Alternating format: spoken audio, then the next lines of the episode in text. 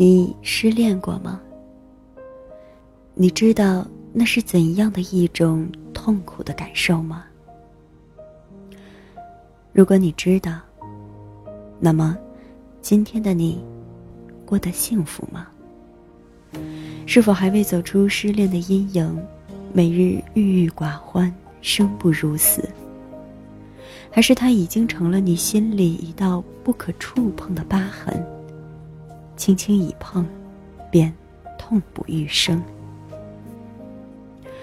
没关系，不管怎样，来听听今天的节目吧。希望这期节目能对你有所帮助。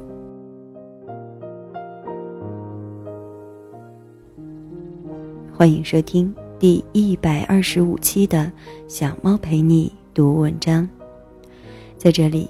让小猫用温暖的声音陪你成长。我是主播彩猫。今天节目的标题是：如果你正失恋，请看看这一篇。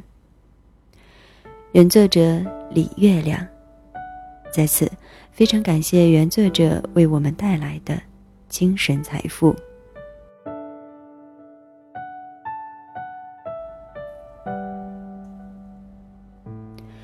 如果你正失恋，请看看这一篇。七年前，毛毛跟第三任男友分手，痛不欲生，老想着自我了断。我日夜看护他，累得几乎吐血。这可比带孩子累多了，因为他有成人的智慧，我要跟他斗智斗勇。要时刻确保他在我的视线范围内，包括如厕。有一次，他说要上个大的，结果在睡衣里藏了根绳子，一进卫生间就挂在了浴室横梁上，幸好被我及时发现，才救下了他一条小命。至今还记得，那时候。他几乎总处在热泪盈眶的状态，眼睛仿佛饮水机的按钮，稍微一动就哗哗的淌水。我理解他，那男人很优秀，他们在一起的大半年，毛毛死心塌地的爱着，死心塌地的付出着，拼命做出最好的自己，去全面赢得他。可他最后。还是被一个更优秀的女人给拐跑了。毛毛做了很多努力，也没能把他拉回来。当他明白他们的爱情彻底死了，那些好时光彻底结束了，他也就彻底绝望了。我不断用“好男人有的是”这样苍白又正确的真理劝慰他。他在反复说：“不可能再遇到更好的人了，也不可能再这么投入到一场爱情里。”他的心已经死了，活着也是行尸走肉。好像所有被甩的人都说过类似的话，有过类似的想法，都或长或短，或深或浅的行尸走肉过一阵子。好像所有人，最后都缓了过来，都又重新活得欢蹦乱跳的。毛毛也一样，要死要活了一阵子后，他从沟里爬了出来，又开始工作、逛商场、谈恋爱，然后又失恋，又恋爱，终于结婚。到七年后的上个星期。生下了一个肥嘟嘟的女儿。他晒出一家三口的幸福合照时，特别圈了我。我又开心又激动，又感慨，千言万语汇成两个字回复他：哼哼。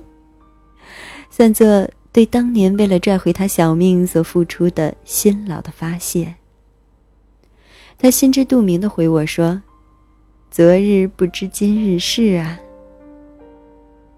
是啊，那年的他，怎么能预料到今天的幸福？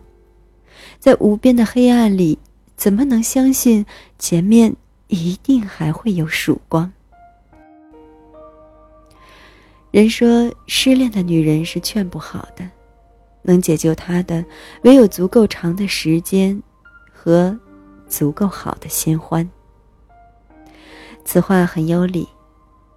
只是，那些心灰意冷的人，往往认定，不管多么长时间，都不会再遇到更好的新欢，所以赖在死胡同里不肯出来。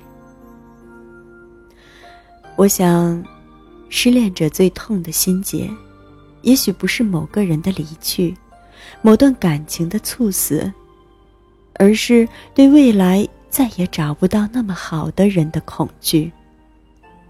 当初之所以选择他，一定就是因为他是你最称心的一位，你身边的其他人，要么比不上他，要么跟你没可能。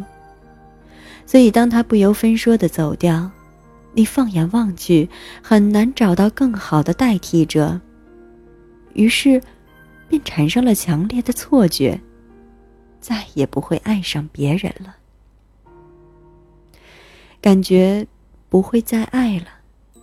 这话听起来像个笑话，但深陷其中的人会知道，其中的冰冷和绝望。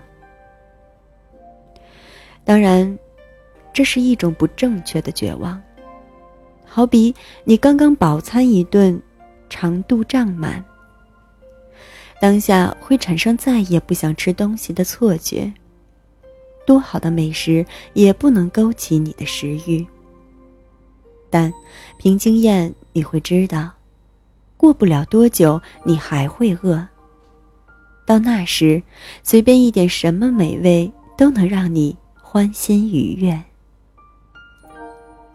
只是在感情里，我们缺少这样的经验，不相信这一刻过去后，自己的心会慢慢清空，感情会慢慢打开，视野会慢慢放大，然后便可以在适当的时间，发现另一个适当的人，投入另一段。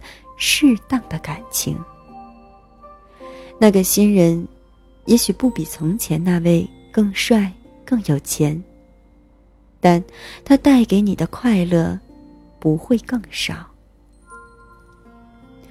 总之，还会爱的，除非你太老，或者太潦倒。所以，失爱。并不像我们想象的那么可怕，就像身上被割了一刀，会有剧烈的疼痛，但总能复原。它会留下一道疤，但不会影响生命的质量。当然，我们都不希望心上留那么一道疤，所以，对每个走进生命的爱人，都要真心珍重。只是，当失去不可避免，也不用太过恐惧和绝望。好好把日子过下去，下一个爱人一定会来。